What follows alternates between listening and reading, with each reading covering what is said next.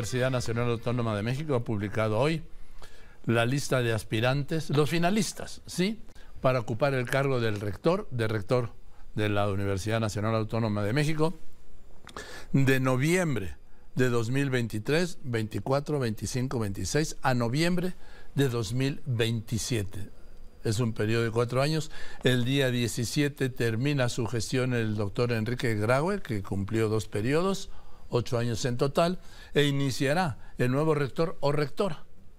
Vamos a ver, ¿sí? Entonces yo le aprecio, le aprecio mucho hoy al doctor Sergio Manuel Alcocer Martínez de Castro, investigador del Instituto de Ingeniería y con una larga trayectoria en la UNAM, eh, que me haya aceptado esta llamada. El doctor Alcocer Martínez de Castro es uno de los diez finalistas. Doctor, buenas tardes, gracias por contestarme. Al contrario, Joaquín, muchísimas gracias. Gracias por la oportunidad de estar contigo y con tu auditorio y atento para conversar. A ver, de ser rector, ¿qué haría diferente? Mira, la universidad necesita ponerse al día, necesita evolucionar para que los cambios que estamos viviendo a nivel mundial y propio país, la modernización, también la adoptemos en la universidad. Cada vez eh, requerimos que nuestros alumnas y alumnos tengan mayor capacidad para insertarse en el mundo laboral. Por un lado, que tengan planes y programas de estudio y contemos con profesores que estén mejor preparados para que estos planes, programas y profesores permitan que nuestras alumnas y alumnos tengan una formación disciplinaria sólida. Pero al mismo tiempo, también que tengan la posibilidad de insertarse con otro tipo de habilidades, habilidades certificadas como puede ser el dominio del idioma inglés, como puede ser el dominio del trabajo en equipo, que cada vez son habilidades que se requieren más en los empleos. La universidad necesita adecuarse una investigación este, como ha estado permanentemente ligada con los asuntos importantes del país, pero buscando nuevos arreglos, nuevos enfoques en materia de conocimiento que nos permitan ser todavía más útiles a la solución de los problemas del país y generar una cultura o una serie de culturas al interior de la comunidad universitaria de respeto a la legalidad, de respeto a los derechos humanos, de ética, de integridad. Son, son cambios importantes que tenemos que hacer en la universidad para construir una universidad del futuro, Joaquín. Una universidad que resolviendo los problemas del presente podamos tener una universidad que nos ponga al tú al tú con las universidades. Eh, doctor, usted y yo sabemos, bueno, sabemos todos los mexicanos, que en nuestro país, que México no se podría entender sin la Universidad Nacional Autónoma de México, pero el mundo y México también, por supuesto, va a encarar una realidad diferente ni siquiera sabemos cuáles van a ser las carreras que van a estudiar, pues ya no diga, en mi caso, mm, mis hijos, que ellos ya, pero mis nietos, yo no sé qué carrera, qué carreras vaya a haber entonces. Pues por ende debemos de tener la flexibilidad suficiente en la universidad para poder adecuar la oferta académica, una oferta académica que se pueda revisar con celeridad, que nos permita adecuar los planes de estudio, que nos permita abrir efectivamente nuevas carreras, que nos permita abrir, por ejemplo, carreras que tengan un tronco común y que tengas una serie de asignaturas optativas en donde el alumna y el alumno pueda construir su propia trayectoria en función de las necesidades o de sus propios eh, intereses. Y esto implica tener igualmente un diálogo permanente con el sector público, con el sector privado, con el sector social, para poder entender cuáles son los requisitos que se están presentando en el mundo laboral y rápidamente poder adecuarlos en la universidad. Pero esto implica una reingeniería al interior de la universidad para hacer los ajustes en materia normativa que nos permitan ser mucho más eh, rápidos, mucho más flexibles en esta respuesta que se requiere. Porque, vamos a ver, hay carreras que nunca van a desaparecer, por ejemplo, medicina o ingeniería, pues ustedes, ¿qué le digo a ustedes, no? Medicina. El presidente ha dicho una y otra vez que faltan médicos en México. ¿De verdad faltan médicos? Mire, yo creo que hay que hacer una revisión de diversas carreras, no atendiendo exclusivamente en general las carreras, sino la ubicación geográfica en donde son necesarias y las especialidades o las características que se requieren.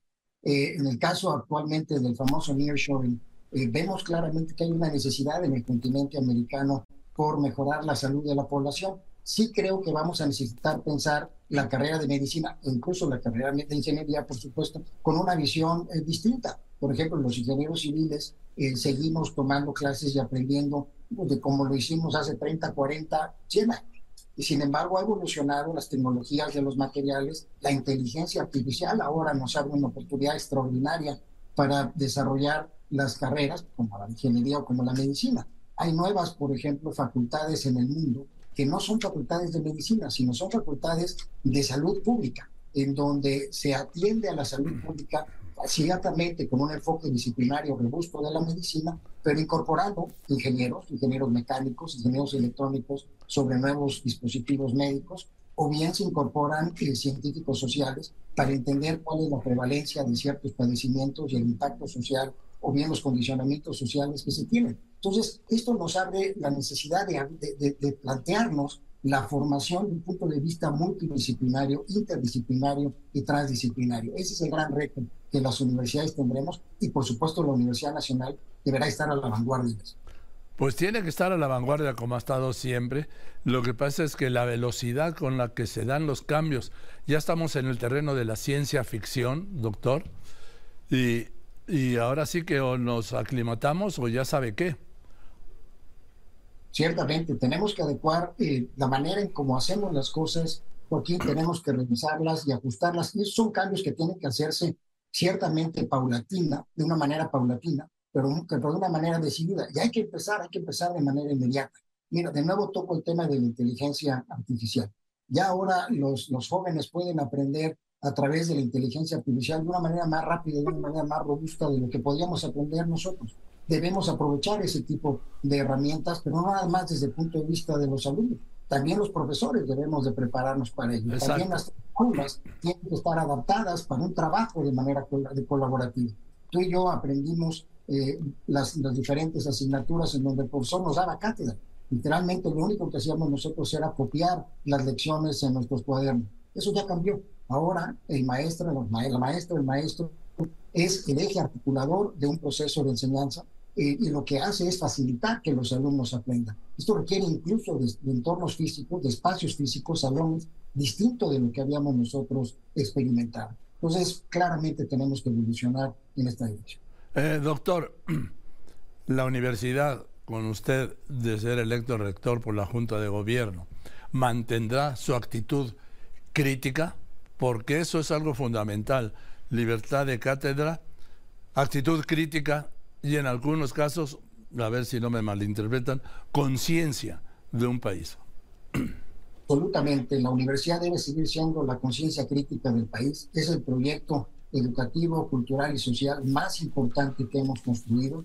Es una universidad que deberá seguir siendo autónoma, pero también deberá de mantener un diálogo respetuoso, un diálogo institucional, un diálogo constructivo con los gobiernos, ya sean los poderes de la Unión en general, con los gobiernos de las entidades federativas en donde se encuentre la Universidad Nacional para contribuir desde el conocimiento, desde la educación y la formación a un mejor México. Pues doctor, le deseo mucho éxito y le aprecio que me haya aceptado esta conversación esta tarde. Al contrario, es un privilegio. Muchas gracias por la oportunidad y espero estar en comunicación el próximo días. Y le encargo, en todo caso, a los Pumas, ¿no? A nosotros tenemos que lograr que seamos campeones, sin lugar a dudas. No digo que cada año, pero debemos intentarlo. No, cada seis, cada seis meses, doctor. de acuerdo, claro, cada media temporada. Por favor, sí, ahí le encargo. Gracias, doctor. Un abrazo, muchas gracias. Muy, buenas tardes, sí. Es, es el doctor Sergio Manuel Alcocer Martínez de Castro, uno de los 10 aspirantes a la rectoría de la UNAM. Le reitero, el día 17 la Junta de Gobierno nos dará a conocer quién será el nuevo rector de la UNAM para los próximos cuatro años a partir de esa fecha, 17 del mes que viene. Y por aquí, por aquí, pues van a estar pasando los aspirantes que les aprecio mucho la confianza, pues para irnos conociendo y saber qué, aunque la decisión final es de los integrantes de la Junta de Gobierno.